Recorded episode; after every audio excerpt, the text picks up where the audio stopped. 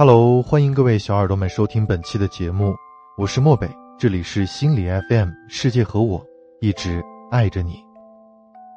本期我们来分享的这篇文章题目叫做《你前半生偷的懒，都成了后半生做的难》。文章来源于微信公众号“闲时花开”，作者刘娜。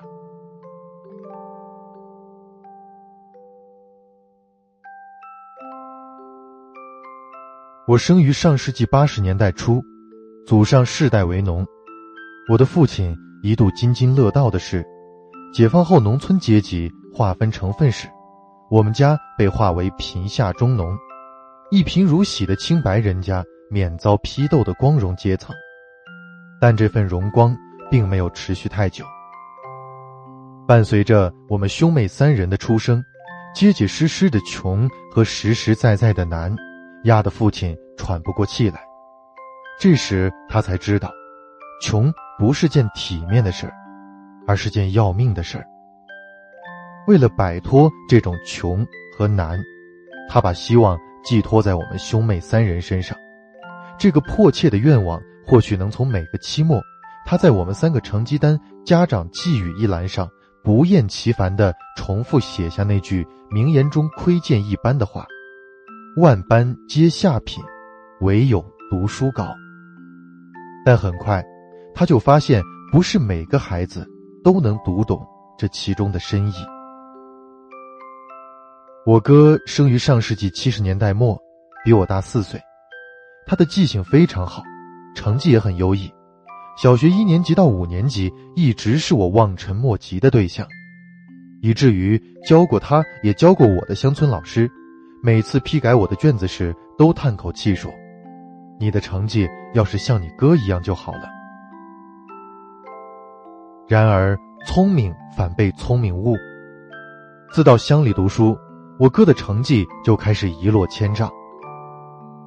聪明反被聪明误。自从到乡里读初中，我哥的成绩就一落千丈，可能是怕人家笑话他有眼疾。也可能是想证明自己很厉害，他和一帮男生混到一起，打群架、玩游戏、做坏事，被老师列入了坏孩子的黑名单里。十七岁时，我哥去了广州，此后二十多年间，一年三百六十五天，他有三百五十天在广州打工，有十多天回老家过年，哪怕是结婚娶妻，哪怕是儿女出生，也不例外。他干的活儿就是往大小不一、档次各异的包装盒上印上宋体字。尽管他辗转多个厂，不少下过力，也受过不少的气，甚至因为工伤险些残废，到头来却并没有挣到什么钱。最大收获的，是他在老乡聚餐上认识了相貌端庄、勤俭持家的我嫂子，然后生下了健康可爱。留守在家的一双儿女。三十九岁那年，打工漂泊二十二年的我哥突然宣布，不再接受资本家的剥削，要自己当家做主做老板。他和我嫂子两个人来到郑州，租了一家小的不能再小的门店，投身户外广告制作的大军。创业比打工更难，哪怕是一家小店，多少个夜晚。我办事回来，或无聊的刷屏时，都能从他的朋友圈动态里看到一句无奈的说说：“深夜十一点，还没吃晚餐。”每当这时，我都想问问他，当初宁愿被我爸关在牛屋里挨打，也不愿意回学校读书的那个决定，到底对不对？人生没有后悔药，所以今天我哥很拼。为了如约把货送到，他曾在电梯停运的深夜，扛着几十公斤的展布爬到二十楼。为了拉拢一个客户，他曾赔本不赚钱的帮人忙活好几天。像当年一样倔强的他，一直在坚持着赚更多的钱，过更好的年。这样的，还有我妹。我妹比我小四岁，长得比我好看。思维比我敏捷，口才也比我顺溜。在她还是扎着羊角辫的小女孩时，我爸曾经当众宣布，我家二闺女是将来要当大律师的。然而，希望有多大，失望就有多痛。我妹初中毕业，没考上高中。当时我在读大学，我哥即将成家了，父母希望他能去读职高。结果舍身取义的他，像刘胡兰一样一拍胸口，大义凛然的说道：“我不读书了，我要去挣钱。”无私的人，注定是要吃大亏的，因为他为了别人，弄丢了自己。我妹也去了南方，先后成为鞋厂、制衣厂。电子厂里的一台机器，就像很多过早辍学的女孩一样，她最美的青春年华，都是在闭塞压抑的车间里度过的。在广州很多年，他甚至没有去过越秀公园吃顿牛排披萨。他能结识的人，除了打工的老家人，就是打工的外地人。到了成家的年龄，他回到老家，嫁给了同在外打工的妹夫。知识匮乏和眼界的局限，让他意识到自己正在重蹈母亲们的老路，愚昧一生，操劳一生，委屈一生，再也不想这样活，再也不能这样过。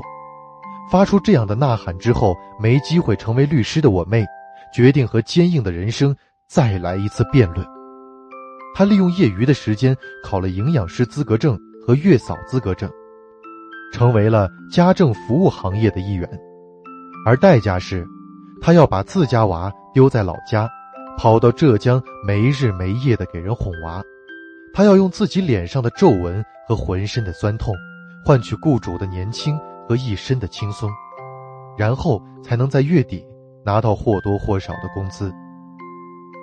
他和开集装箱的妹夫，凭着这样的牺牲，竟然也全款在老家县城买了房。不久前，他在我面前许愿，等他娃上小学，他就辞职回家，专心陪读。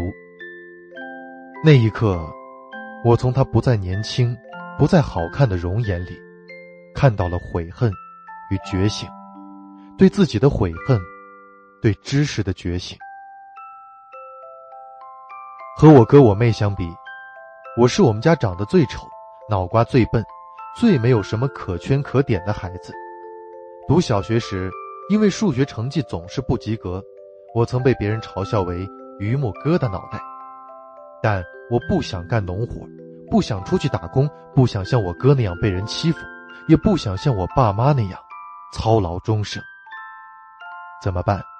唯有死读书，唯有读死书。凭着这种“我笨我怕谁”的硬扛。以及成为父母最后希望的悲壮，我硬是一步一步叩开了大学的校门，成为了老家小村里第一个本科生。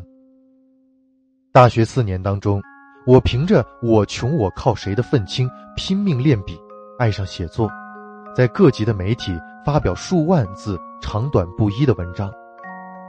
大学毕业后，我凭着这些拿不到台面的文章，来到家报社上班，从此。有机会接触形形色色的人，见识到千奇百怪的事，看透人情冷暖的真，写下来自我心的吻。纸媒没落时，我又凭着“我写我怕啥”的执拗，在别人诚惶诚恐的心存侥幸之际，自学管理学、经济学和心理学，考取了二级心理咨询师，运营一个公众号，并因此结交了优秀的同行，走向了更广阔的世界。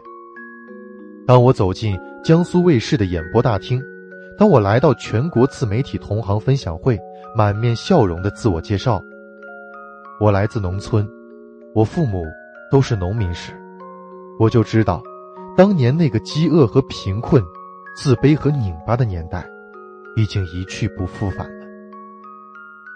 这个信念，在看到我口出妙语、自信满满的儿子时，变得更加坚定。那个长得酷似我的小男生，已经完全没有我当年扭曲苦涩的影子，而在阅读、学习、游玩和探索中，正成为一个阳光美好的少年。我那满头花白头发的老父亲，已经多年没有机会在我们的成绩单上签字了。但每当家庭团圆时，他都挥舞着他那双铁耙般的大手，语重心长地对着儿孙们继续重复道：“万般皆下品，唯有读书高啊！”这，就是我们家的故事，一个穷人之家的故事。一个底层之家的故事，一个最普通也最具代表性的中国家庭的故事。